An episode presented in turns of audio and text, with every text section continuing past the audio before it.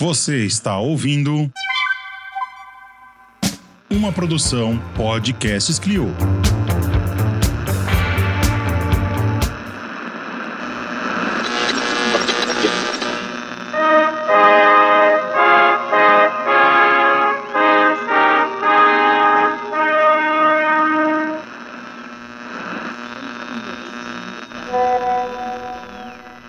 Oi, gay! Feliz mês do orgulho! Estamos lacrando nos descontos esse mês. Como assim, Mona? Sim, no mês do orgulho, nós estamos pensando ainda mais em vocês, gays. Afinal de contas, meu melhor amigo é gay, meu primo é gay. Isso me faz quase gay.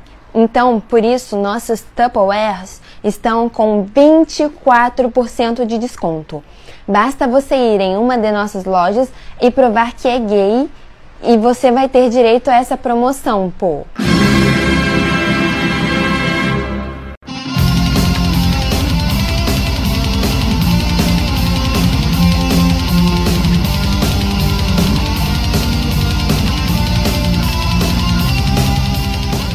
Bom dia, boa tarde, boa noite, meu convider Cliocaster do intancável Bostil. Tudo bem com você, passa fome do Brasil? É, eu tô rindo, mas é vontade, eu tô com vontade até de morrer.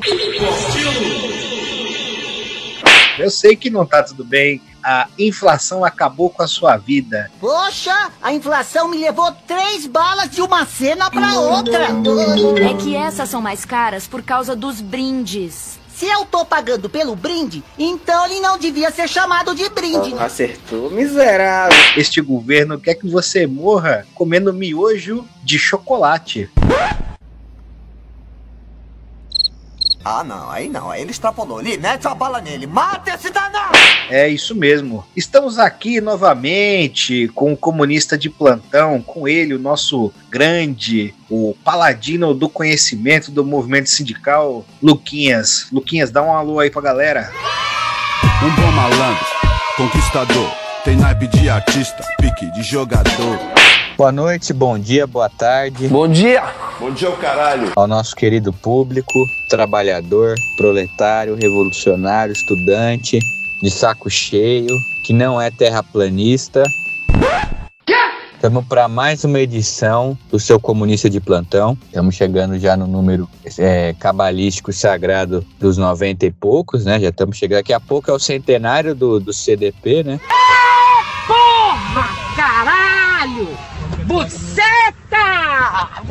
Os mano audaciosamente indo onde nenhum Adriana jamais esteve.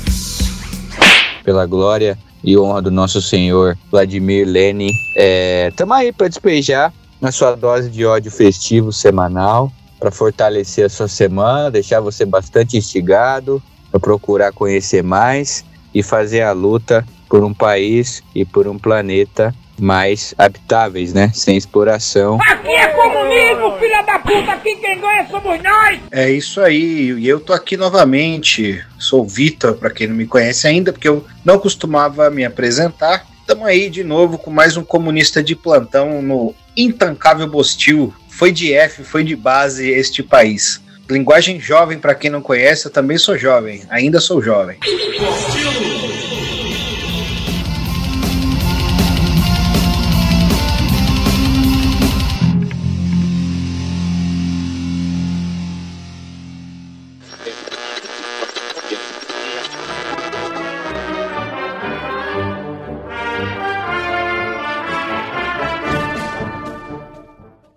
Começar com o, o chorume semanal, que esse nessa semana o chorume tá concentrado. A gente vai precisar, né, fazer uma filtragem, é quase uma filtragem da Petrobras para conseguir é, que você consuma um pouco desse chorume. Jornalista! Olha a merda! Homem é morto em câmara de gás e PRF diz que usou instrumento menos ofensivo. Ah, vá merda! Puta que eu pariu! Vá merda! Policiais prenderam e colocaram homem na viatura, depois jogaram gás. E nota, PRF diz ter usado técnicas de mobilização e instrumentos de menor potencial ofensivo durante a ação. Após oficiais matarem um homem abordagem policial, provocando reação indignada da sociedade nas redes sociais. A direção da Polícia Rodoviária Federal, PRF, divulgou uma nota alegando ter usado técnicas de mobilização e instrumentos de menor potencial ofensivo durante a ação. Não, nada a ver, irmão. A tal técnica, que está sendo chamada de câmara de gás, consiste em colocar uma, uma pessoa presa no porta-malas da viatura da PRF e jogar gás dentro. Foi isso que os oficiais fizeram nesta quarta-feira, dia 25, né, na quarta-feira, dia 25, na cidade de Umbaúba, no litoral sul do Sergipe. Seguinte, vou começar falando é isso. Essa prática de fazer câmara de gás com as viaturas não é nova. Né? Dessa vez foi filmada e o sujeito, Genivaldo, que é neurodivergente, era, se tratava no CAPS, inclusive eles viram a cartela de remédios na mão dele, estava dirigindo sem capacete, foi abordado né? E aí ficou nervoso. Eles fizeram isso, é, o algemaram, colocaram na, na, na viatura e mataram como os nazistas fazem em Auschwitz na câmara de gás. Né, inclusive, né, para a gente ver o nível de barbaridade, de violência social que o Brasil passa, as pessoas assistiram indignadas, mas não fizeram nada, porque a violência social é algo normalizado, a polícia é violenta, as pessoas têm medo das represálias, têm medo de reagir. Muitas vezes a gente já tá vê as pessoas também, parte delas na letargia, então ficaram assistindo, não reagiram. E os vídeos, né? estão aí circulando na internet mostram que no treinamento desses policiais, né, numa escola chamada Alfacom, numa das mais é, reconhecidas, inclusive com Bolsonaro sendo um dos patronos dessa escola, é normal o, o soldado que vai entrar na, na, na PRF lá aprenda essa merda não só lá, né, mas como nas polícias militares também. Isso é, não, não, é novo, não. Desde, desde, a ditadura militar já se faz isso, tá? Ou com spray de pimenta ou com gás lacrimogênio. É uma tortura né? Horrível. Quem ouviu o áudio, né? Quem ouviu o vídeo, ouviu o áudio, viu que Genivaldo urrou até a morte, lutando pela vida. Então, tem outros casos registrados também, com as pessoas quebraram o vidro da viatura com a cabeça para conseguir respirar. E tem um elemento desse neofascismo à brasileira, né, liderado pela, por essa forma bolsonarista, né, de que Bolsonaro é um agitador das polícias, né, já aparelhou a polícia é, federal, vai às bases da, da polícia militar, agita essas bases, fazendo o de sempre, né, agitando o fascismo dentro do, das forças auxiliares, né, que são importantíssimas para o projeto de poder da burguesia e do imperialismo para conter a revolta dos trabalhadores, então, né, e até para um projeto de poder pessoal do próprio Bolsonaro, que é essa marionete, né, que vai ser chutada, né, pelos militares e vem se transformando em algo corriqueiro, né? A violência policial cresce a olhos vistos. É, esse governo autorizou as polícias a fazerem o que querem. Isso foi filmado, esses policiais se viram sendo filmados e continuaram com essa ação é, repugnante, com esse assassinato. E esse vai ser um dos é, legados mais destrutivos para o país que Bolsonaro deixará que são que as forças auxiliares do exército, que aqui no Brasil né, a gente tem a polícia militarizada, enfim, uma concepção de segurança pública ridícula, é, de inimigo interno, né, pensada lá na Argélia, tem todo um, um vínculo com o colonialismo, é, mas é justamente para botar para fuder mesmo em cima dos trabalhadores, esse é o pior legado, né? A gente vai lidar aí com forças armadas que tem uma posição que atuam como um partido. Então você tem os militares, né, as três forças militares que são a cabeça desse partido fardado, e aí você tem os operadores políticos mais ordinários que são, né, a polícia militar, e aí você tem o papel da polícia federal, né, aparelhadíssima pelo bolsonarismo, né? Meus nobres pares, é, meus caros colegas, amigos, uma conjuntura para variar bem complexa, o nosso grande presidente da nação, grande com muitas aspas, obviamente, está tocando aí a todo vapor. Uma grande agitação é, golpista, uma grande agitação antidemocrática, uma grande agitação é, antipopular e que tira o foco de várias questões importantes do nosso debate, da nossa classe, das condições do nosso povo. E é uma tentativa também de mascarar a péssima política econômica para as camadas populares que o governo Bolsonaro tem tocado, né? A gente viu aí é, esse debate a respeito do documento que o setor dos militares da reserva elaboraram, né, com um projeto aí do Brasil para 2035, é, com várias medidas neoliberais de destruição do serviço público, de conquistas historicamente é,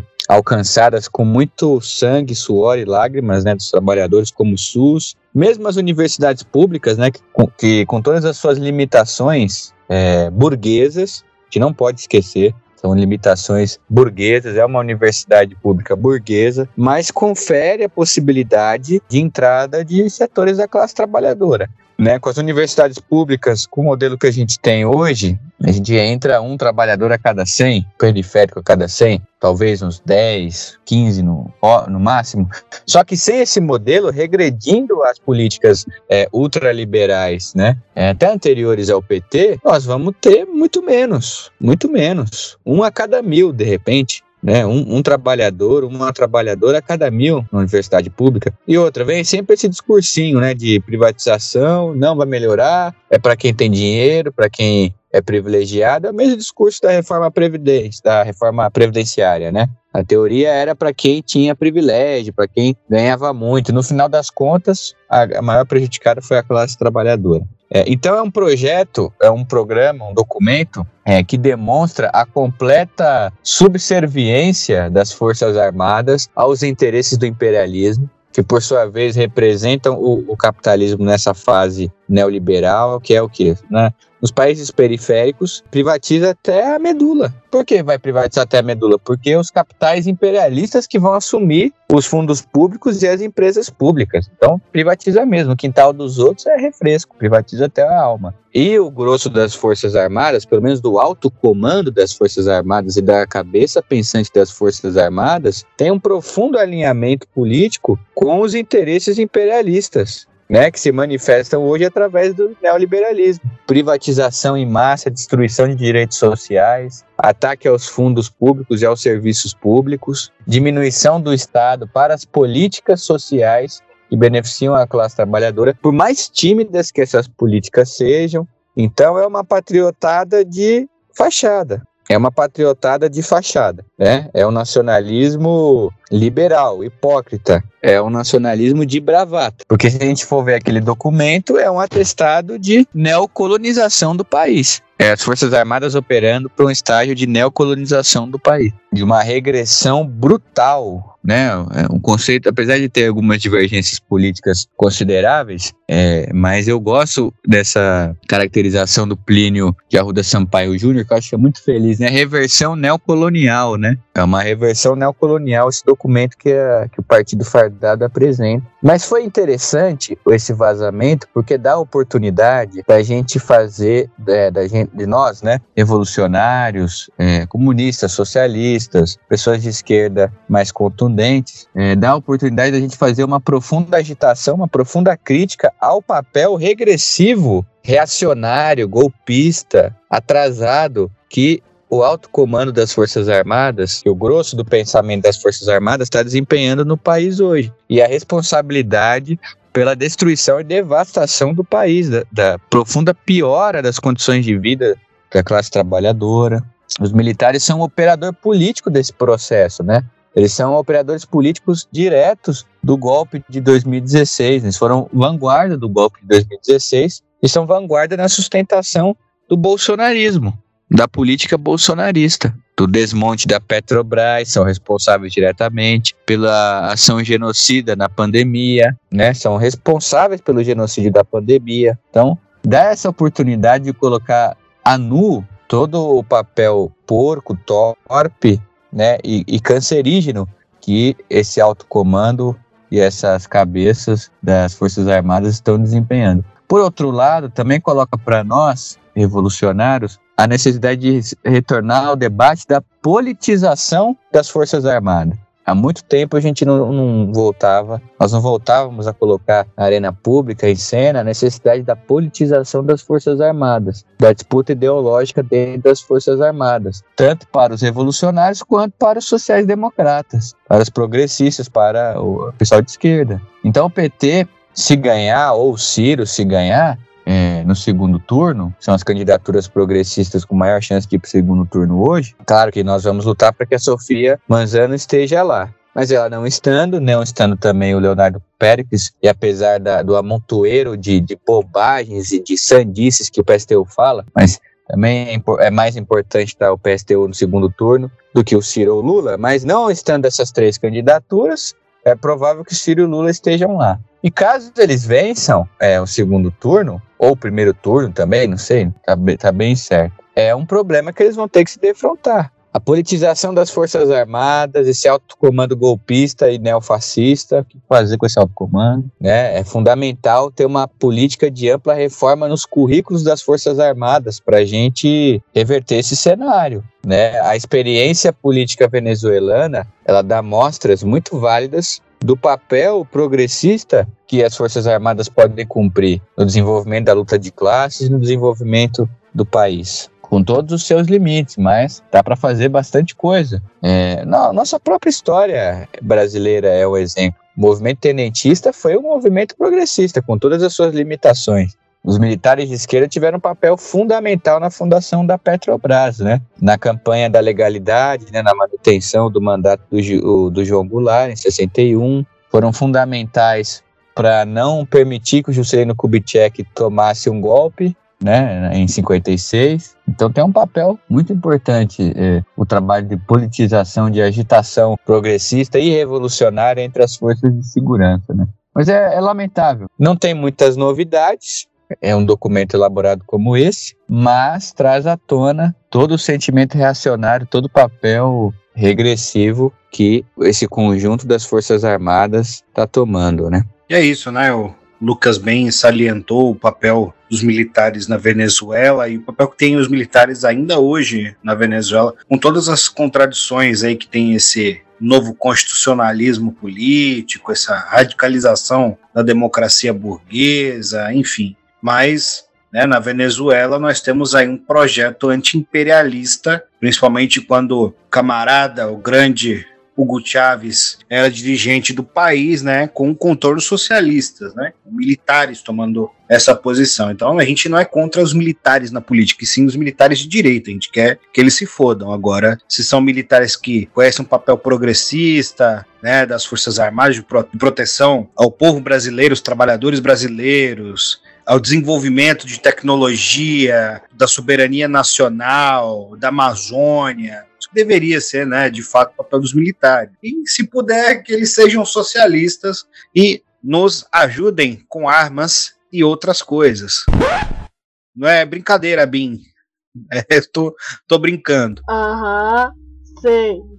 Mas é isso. Por enquanto, hoje, majoritariamente os militares, né, em todas as forças, estão né, cooptados pela extrema-direita, estão politizados pela extrema-direita, né? A gente tem que mudar esse cenário. E não só a disputa dos militares, né? A gente tem que disputar principalmente a classe trabalhadora e, sobretudo, o proletariado urbano. Enfim, né? Hoje a gente tem uma discussão sobre campesinato e proletariado do campo, né, mas são de extrema importância também num país agroexportador fazendístico, né, esse fazendão covídico da miséria que é o Brasil hoje, né? Então, não é um projeto de disputa das Forças Armadas por fetiche com os coturnos, né? Porque tem uma importância, né? Todo mundo que quer fazer uma revolução tem que ter uma franja das Forças Armadas ao seu lado, né? Senão a coisa fica muito mais difícil na hora do combate militar, né?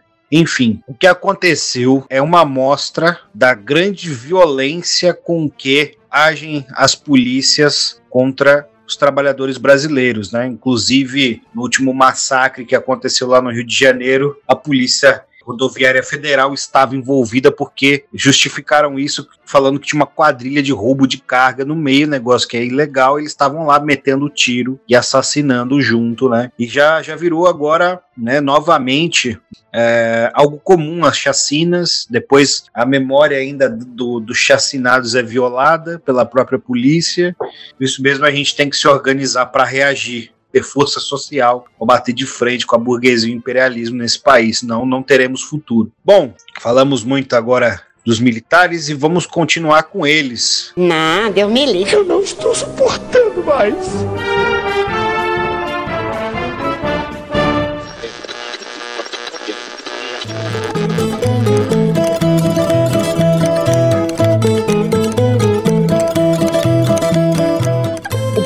Partido Fardado tem um projeto para o Brasil, é um projeto atlanticista, lambibotas, entreguista, estão todos sentados no colo do Biden, que é basicamente projeto de destruição nacional. Vou ler para vocês qual é o projeto dos militares, tá? Lá vem besteira, lá vem besteira. O projeto de militares quer bolsonarismo até 2035 e fim da gratuidade do SUS em três anos. Vocês são um bando de filha da puta! Bando de burguês safado! O projeto Nação foi desenvolvido por militar que presidiu ONG de Coronel Ustra e tem apoio do Instituto de Eduardo Vilas Boas. Mourão fechou o evento dizendo que considera o destino manifesto de nosso país. Até o vocabulário é colonizado, né? Então estão usando o termo destino manifesto. Um documento de 93 páginas intitulado Projeto de Nação mobilizou a passada dos militares, entre eles o vice-presidente Hamilton Mourão e o ex-comandante do Exército, Eduardo Vilas Boas, que sofra muito com essa doença que ele tem. Glória a Deus! na última quinta-feira, 19, em Brasília. O estudo, entre aspas, está sob a tutela do general Luiz Eduardo Rocha Paiva, ex-presidente do grupo de terrorismo Nunca Mais. Ternura, a ONG do coronel Carlos Alberto Brilhante Ustra, né, esse torturador desgraçado, degenerado. E tem a chancela do Instituto Sagres, dirigido por ele e da ONG do ex-comandante do Exército, o Instituto General Vilas Boas. Por que, que esse merda tem um instituto? Né, o grande trunfo dele foi no Haiti ser força auxiliar dos Estados Unidos lá nesse projeto colonial no Haiti. O mesmo que ameaçou o Supremo Tribunal Federal, o STF, em 2018, durante o julgamento de habeas corpus, é, que daria liberdade a Lula. É, de forma surreal, o estudo inicia o relatório de conjuntura mostrando a evolução da política estratégica, né, datado setembro de 2035, quando impera o chamado globalismo movimento internacionalista, cujo objetivo é determinar, dirigir e controlar as relações entre nações e entre os próprios cidadãos por meio de atitudes, intervenções em posições de caráter autoritário, porém disfarçadas de socialmente corretas e necessárias. Né, primeiro que a gente vê o, a influência do olavismo, né, desses terraplanismos das ciências humanas, então globalismo. A gente vê a influência do pensamento do grande ex-fumante, pois já não pode fazê-lo, Olavo de Carvalho, dentro do exército, para que esse projeto cite né, o globalismo como uma espécie de ameaça mundial, que é uma coisa maluca, né? De gente que, que usa chapéu de, de alumínio, né? Desenvolvendo um pouco mais aqui no projeto, né? Eles falam sobre começar a cobrar mensalidade no SUS, nas universidades. Um projeto de 93 páginas. Falam sobre a Amazônia e qual deve ser o destino dela, deve ser é, operada em conjunto né, com os Estados Unidos. É isso, né? Quando a gente fala de partido fardado, o partido já tem até o seu programa. O partido tem os seus institutos, está né? produzindo um projeto de país da extrema-direita, né? ultraliberal, né? que destrói qualquer direito social e garantia, e extremamente moralista, regressivo, da extrema-direita mesmo, fascista. Isso aqui foi surreal, isso é surreal, isso aqui era para estar todo mundo na cadeia. Como é que os caras lançam um projeto de país chancelado pelo vice-presidente, general da ativa lá, e aí eles falam, é um projeto que é pela ONG, não tem nada a ver com o governo.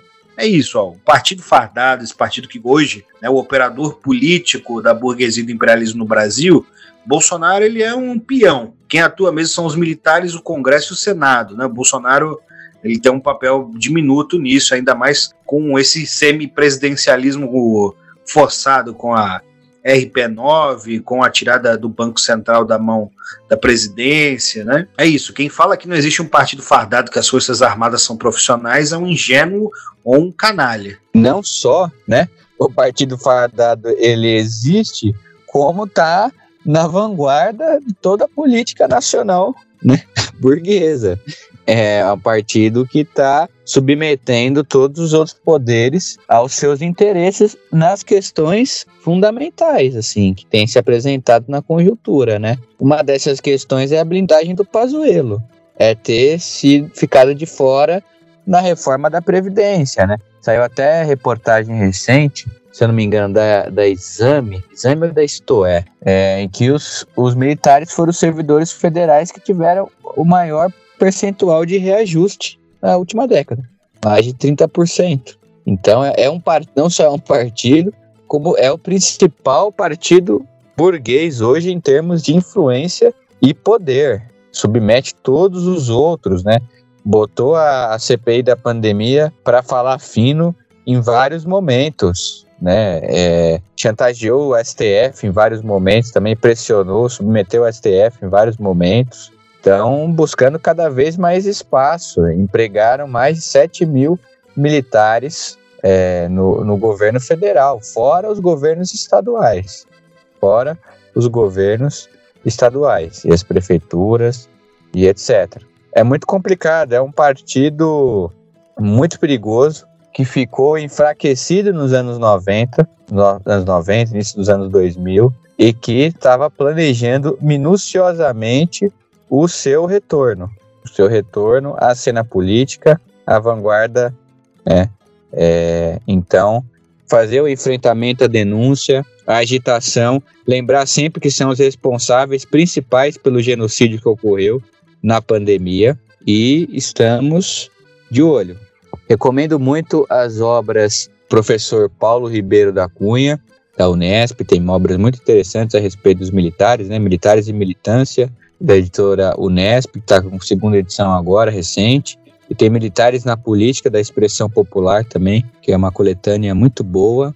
É, recomendo também o Carta no Coturno, né, da, eu acho que é da Baioneta Editorial, livro do Pedro Marinho e do André Ortega, também muito interessante a respeito do tema. Piero Leiner, também recomendo as análises, apesar de ser, ter algumas divergências pontuais, mas acho que são análises válidas também a respeito do, dos militares.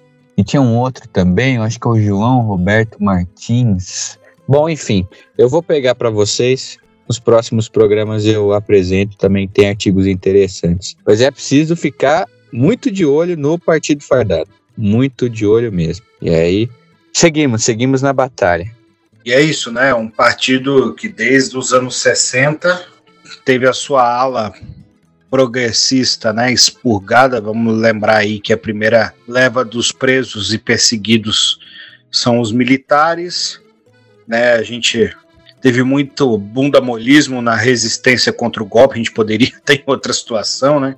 Então, um abraço Jango que achou que fugir do país é, ia evitar derramamento de sangue. E aí teve esse expurgo da, dessa fração mais nacionalista, progressista, um alinhamento total ao projeto norte-americano, né? A, a, entrega mesmo da base de Alcântara, para mim, foi a gota d'água. Foi a gota d'água do, do entreguismo, né? É, como é que você pode autorizar algo como, como isso e a gente não ouvir protestos a maior parte do oficialato das Forças Armadas, né? Bom, é isso, né? Os militares têm um projeto para o Brasil, ele está claro, ele está expresso, e eles estão aí barganhando para que esse projeto, barganhando não, né, impondo força, né, para que esse projeto seja tocado, né. Outra coisa, lembrar que Dilma e Lula têm responsabilidade muito grande nesse empoderamento novamente dos militares, né, quando colocaram os militares nessa ação do Haiti, né, principalmente, né, tem um grupo que está próximo ao Bolsonaro, o próprio Mourão, né, é chamado Grupo de Haiti, o general Vilas Boas também, é do grupo do Haiti, né, foram lá nessa invasão colonial ao Haiti, matar né, a população pobre do Haiti, proteger empresários. Eles têm vários casos de tortura, assassinato, estupro. O próprio Mourão foi mandado de volta para o Brasil por ser um sujeito muito violento. E é isso, né? Aí a gente tem os projetos também de GLO, depois, onde você começa a fazer um teste aí de como fazer a contenção da segurança urbana através da militarização total. Teve um mandado de busca coletivo, se não me engano, foi na, na Rocinha, que ficaram, ficaram 200 mil pessoas implicadas nesse mandado de busca e apreensão, o negócio né, basicamente caçar direitos civis da população. É isso, né, Brasil?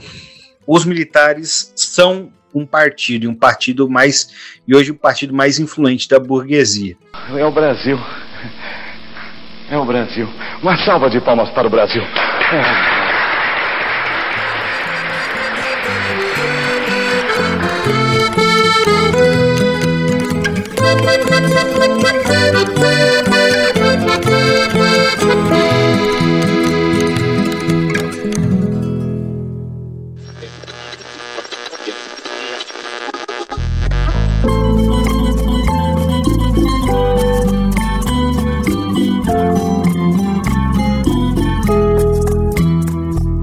Vamos indo aqui para a última notícia. E aí eu vou deixar a cabo do meu camarada Luquinhas. Pode fazer só algumas considerações antes. Esquerda e extrema-direita disputarão segundo turno na Colômbia. Gustavo Petro, da coalizão de esquerda Pacto Histórico, obteve 40% dos votos enfrenta o milionário Rodolfo Fernandes, que alcançou 28%. O candidato de esquerda, Gustavo Petro, representante da coalizão Pacto Histórico, empresário da extrema-direita, Rodolfo Fernandes, da Liga de Governantes Anticorrupção, vão disputar o segundo turno das eleições presidenciais na Colômbia, marcado para 19 de junho. Petro, ex-prefeito de Bogotá e senador, obteve 40,32% dos votos no primeiro turno, no último domingo, 29 do 5. Resultado em linha com a maioria das pesquisas. Já Hernandes, bilionário independente ex-prefeito de Bucaramanga, surpreendeu alcançou 28%, deixando para trás o candidato da direita tradicional, ex-prefeito de Medellín, Frederico Gutierrez. O pleito impôs uma derrota para os partidos da direita tradicional, para o uribismo linha política ligada ao ex-presidente Álvaro Uribe e para o impopular mandatário Ivan Duque, que apoiava a eleição de Gutierrez. Hernandes, 77 anos, obteve votação expressiva numa campanha com slogans anticorrupção e sem debates com aniversários. Nossa, impressionante, hein? Isso aconteceu aqui no Brasil. Coincidência? Acho que não! E já recebeu apoio para o segundo turno de Gutierrez. É, Pedro, de 62 anos, se confirmou como maior chance da esquerda de chegar ao poder pela primeira vez na Colômbia, mas agora precisará convencer ao menos, ao menos parte do eleitorado moderado conservador. Essa é notícia aqui do Opera Mundi. Seguinte, né, eu acho que a gente. Eu não vou comentar diretamente as eleições. Não vou fazer isso, né? Vou comentar a situação política da Colômbia. Colômbia, né? Na Guerra Fria, a gente tem essa justificativa de luta contra as Farc, que estariam tomando o poder do país. É uma pena que não tomaram o poder no país, né? Mas assim, né, com a justificativa de, de luta da, contra as Farc e o comunismo, os Estados Unidos aí com cursões militares, paramilitares, depois com o Plano Colômbia, que injeta milhões é, em armas e outros é, financiamentos das milícias de extrema-direita, né, e, e, parte do narcotráfico, né, controla a política da Colômbia há bastante tempo. E a gente hoje na Colômbia tem um dos países mais violentos contra os lutadores, contra os comunistas, contra a esquerda de maneira geral. Então, é um país que mais mata ativistas, militantes do mundo de maneira violenta. E a gente tem uma narco-burguesia, traficantes que são burgueses né, e financiam as campanhas da extrema-direita e da direita lá. A violência política gigantesca. Então, você viu os candidatos, bem como seus correligionários, tendo que fazer campanha atrás de escudo, não podem visitar todos os locais na Colômbia, né? E tem uma imagem que impressiona, que é uma imagem dos candidatos na mira de franco-atiradores, assim, numa praça principal. Esse é o modelo que, se as coisas continuarem como estão no país, será implementado aqui. Da narco-burguesia, das milícias, sendo um braço do Estado burguês na repressão aos movimentos e os lutadores sociais, né? Como já são em alguns casos. É, nós tivemos aí provavelmente as mais importantes eleições presidenciais da Colômbia é, dos últimos anos, nas últimas décadas, né?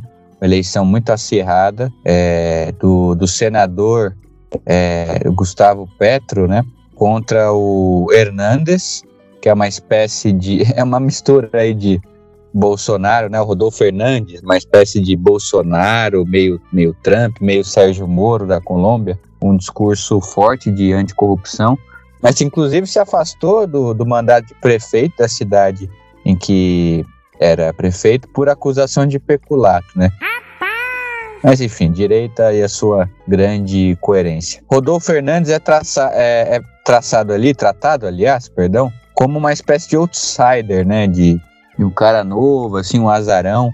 Estava é, em terceiro lugar nas pesquisas, né? Acabou colhendo aí 28% é, dos votos, né? Contra o progressista Gustavo Petro. O Hernandes vai contar com os votos do atual governo, é, com certeza, e do uribismo, né?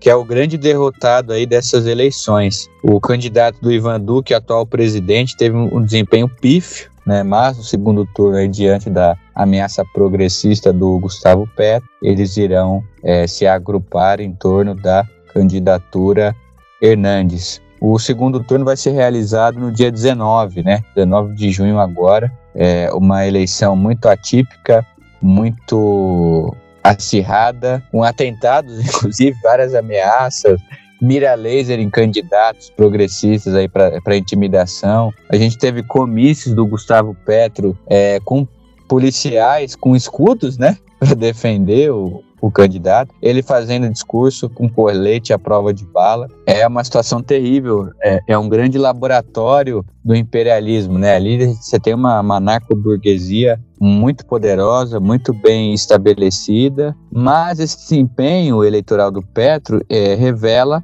um grande cansaço dos trabalhadores, uma grande insatisfação dos, é, trabalhadores. Lembrando lá também que o voto ele é facultativo, né, obrigatório e mostra uma polarização social muito grande. E apesar de ter uma alta taxa de, de abstenção, de pessoas que não foram votar, houve um aumento significativo, porque em 2014 foram 40% dos eleitores aptos inscritos que se, que se apresentaram para votar, essa eleição foi 54%, né? É uma, é uma taxa aí, um crescimento é, interessante, bem interessante. Também é fruto essa candidatura do Gustavo Petro e o seu sucesso do, do primeiro turno é fruto de uma intensa mobilização social de, de uma luta de classes muito violenta. Não devemos esquecer que nos últimos anos a gente teve o paro nacional, a greve nacional da Colô é, na Colômbia, né? Uma greve nacional muito forte, com várias manifestações de rua intensas, né? Uma repressão muito brutal mesmo com toda a dificuldade, o Comando Nacional Sindical conseguiu unificar o, os setores descontentes da sociedade e tocar essa greve geral. Lembrando que a Colômbia tem uma legislação trabalhista muito ruim, terrível assim, que dissemina a terceirização a rodo. Tanto é que você tem a aberração de ter numa mesma empresa por conta da terceirização, você ter várias representações sindicais, né, o que dificulta muito a organização dos trabalhadores.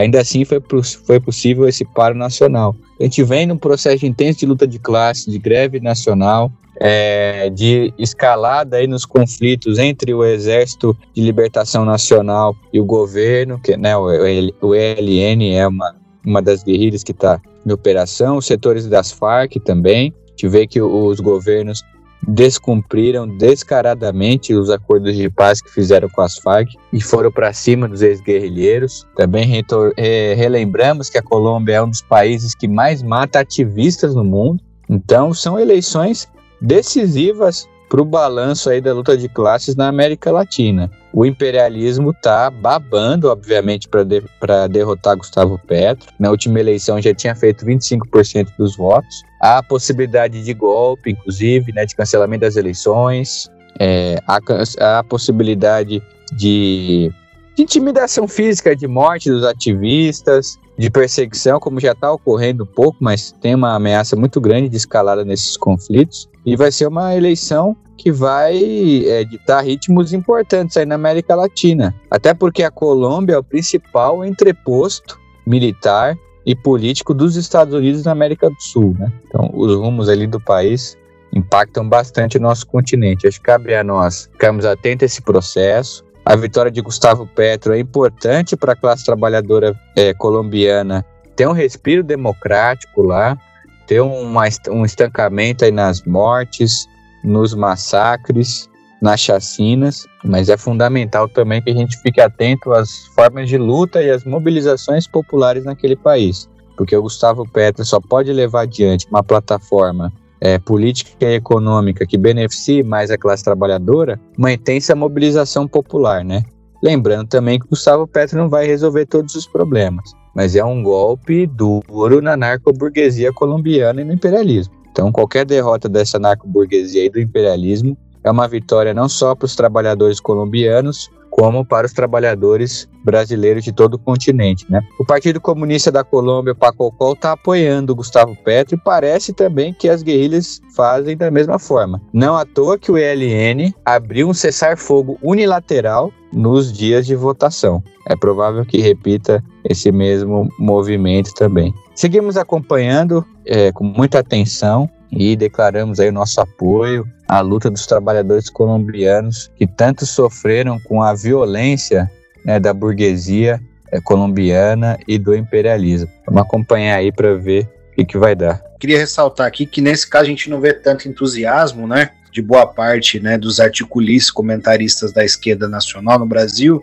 como a gente viu com a eleição do Boric na, no Chile. Então, ah, o Boric, meu Deus, né? Maravilhoso, o hipster, o gato, já tinham posições extremamente recuadas no campo internacional, até no campo econômico.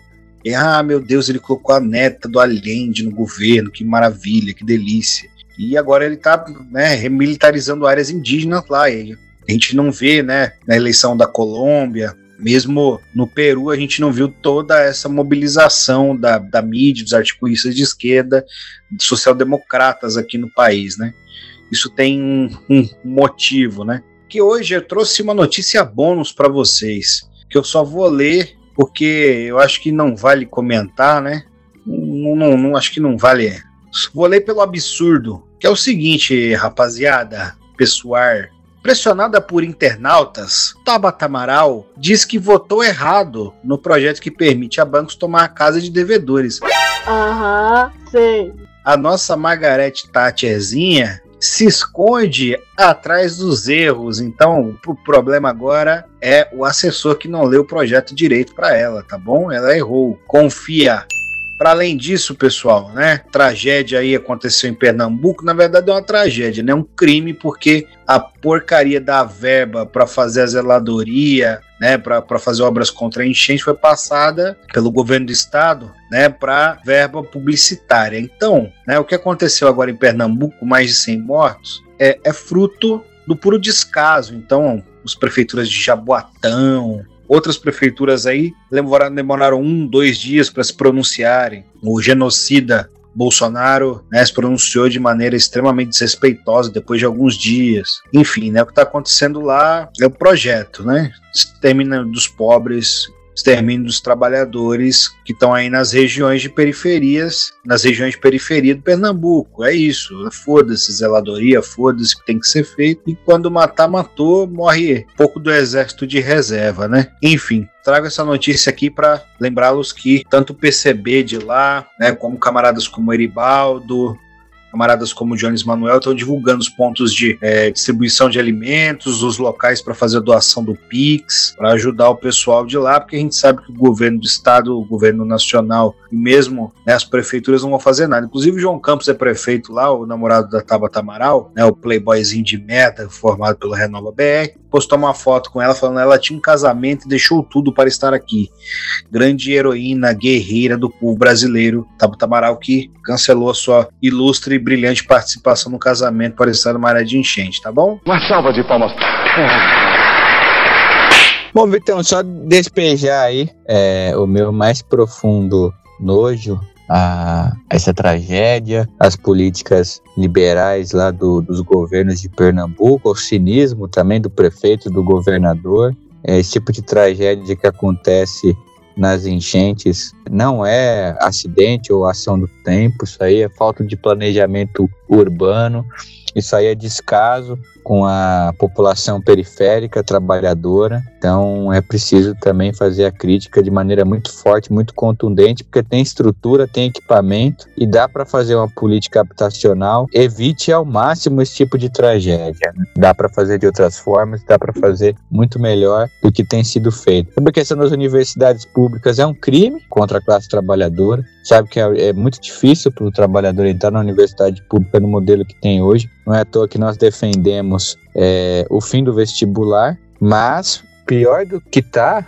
não, não, não é possível. Tirar esse modelo que tá aí para colocar algo pior é, é, realmente um absurdo e um crime, né? Tabata Amaral é uma tucana, na verdade, acho que ela foi pro partido errado. Eu acho que ela deveria ter ido pro PSDB, algum partido mais neoliberal mesmo porque uma deputada que apoia o governo, né, neofascista que a gente tem, ultraliberal, em 48% das votações, não pode ser considerada uma deputada progressista, né, ou liberal, ou mesmo avançada, não dá. Ela deveria ir para um partido de direita mais aberto, né. No Brasil tem um pouco disso, vários liberais têm medo de mostrar a cara que são de direita, né, o Bolsonaro que acabou um pouco entortando essa vara é, com, com a sua política neofascista. Mas é isso, gostaria de aproveitar e já fazer algumas indicações também é, finais de leituras. Recomendo bastante o, os textos e as obras do Álvaro Cunhal. Estou lendo muito esses últimos tempos sobre a vitória da Revolução dos Cravos, enfrentamento ao fascismo em Portugal. Acho que tem lições muito importantes. Eu destaco um livro, né, Revolução Portuguesa, Passado e Futuro, O Partido com Paredes de Vidro, sobre a, a radicalidade revolucionária, também, embora seja um livro difícil de achar, difícil de achar, mas sobre a radicalidade revolucionária. Até Amanhã, Camaradas, também é uma obra é, fundamental, né? Ação Revolucionária, é, Capitulação e Aventura, também é um livro muito bom. Enfim, o que vocês puderem consumir do Álvaro Cunhal, acho muito bom, acho importante. Um livro do Togliatti de 35, né, mas que vocês acham o, o PDF no LibGen, lições sobre o fascismo, né, que também é uma obra é, extremamente interessante e atual. E recomendo o podcast do Revolution sobre o Marechal Tito. O Marechal Tito teve é, um papel essencial aí na vitória sobre o nazifascismo na Iugoslávia. É uma história de vida muito legal. É, um pouco controvérsia, mas muito interessante. E é um grande herói da Segunda Guerra Mundial. Né? Acho que vale a pena também conferir o máximo possível sobre a história dessa grande figura antifascista aí da, da nossa história. É, rinha de líderes comunistas do leste europeu. Roxa versus Tito.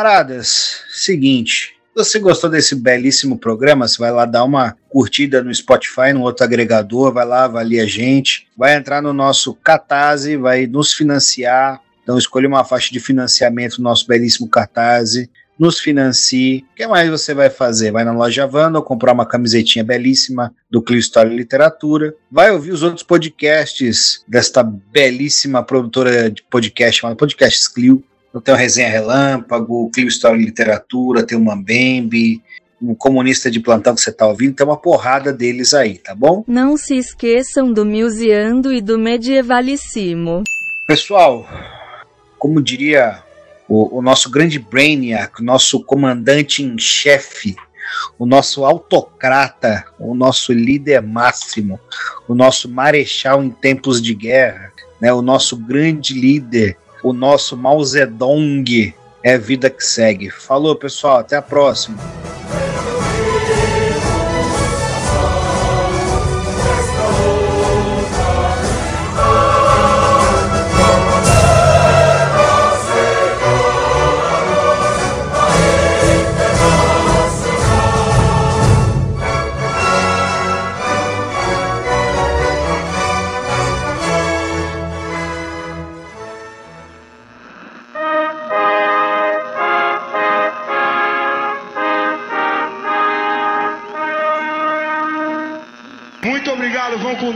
Valeu. Santos!